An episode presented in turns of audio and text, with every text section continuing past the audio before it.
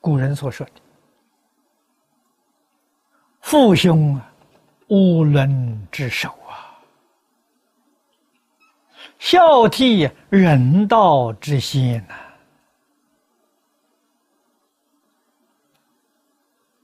啊，纵然父母师长不公平，有偏心，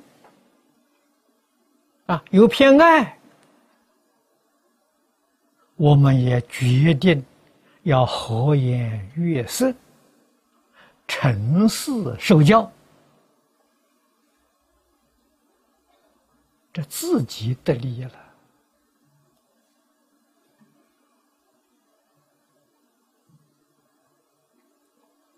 啊这正是印光大师所说的“一分沉静得一分利益”。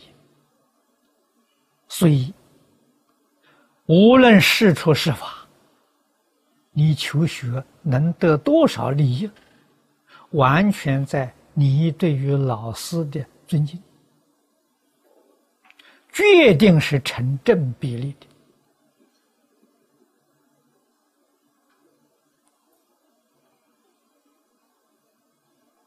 的。啊，绝对不可能有一个不孝父母、不敬师长啊，他会有成就的。诸位翻开历史上去看，一个也找不到啊。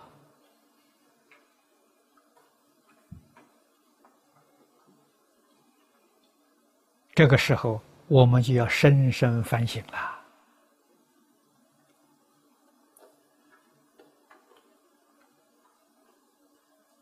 注解里面有不少的小故事，这些小故事都很能感动人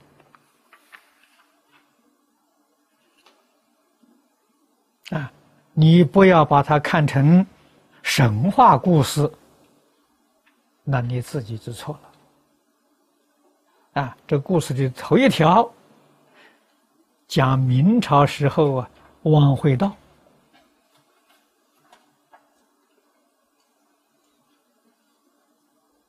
啊，我把这段文念一念。啊，王会道，姓尹务，很聪明啊。书过目者成诵。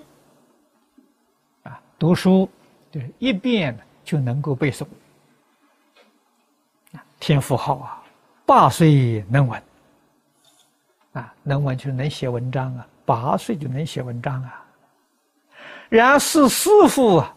则傲慢异常，少佛意则背思奴隶，啊，你是骂，啊，背后背后骂老师，一日独坐书斋，忽呵欠，啊，打哈欠，口中要出一鬼，这个哈欠一打的时候。啊口里头啊，吐出一个鬼出来。这个鬼指着他说：“如本大窥天下。”这个大窥天下，在古时候考的时候中状元。啊，状元叫大窥天下了。因入奴会师傅，上帝消去路迹，无业从此去矣。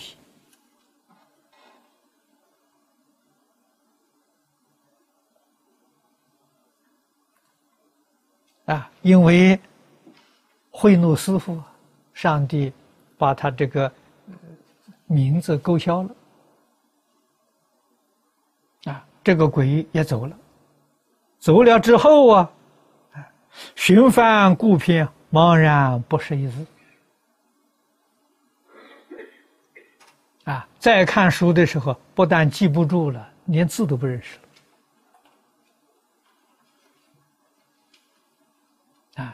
大家念这一段，你把它当神话看也可以。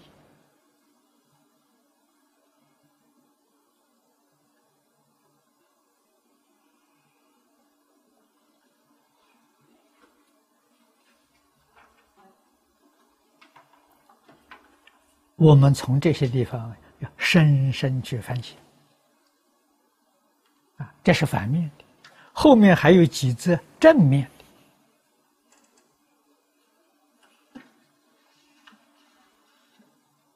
纵然老师啊多次的责备教诲，他还是温和诚实。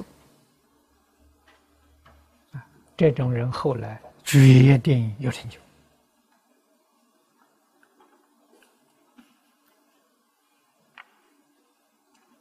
佛法是师道，师道建立在孝道的基础上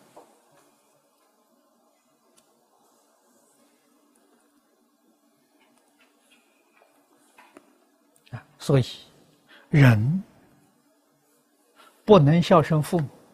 绝对不会尊敬师长，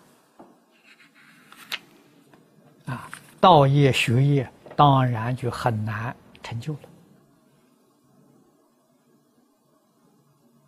这是古今中外，在现前，诸位只要细心去观察，你就能明了啊，啊，然后知道圣人的教诲是。真实不虚，我们应当虚心去学习。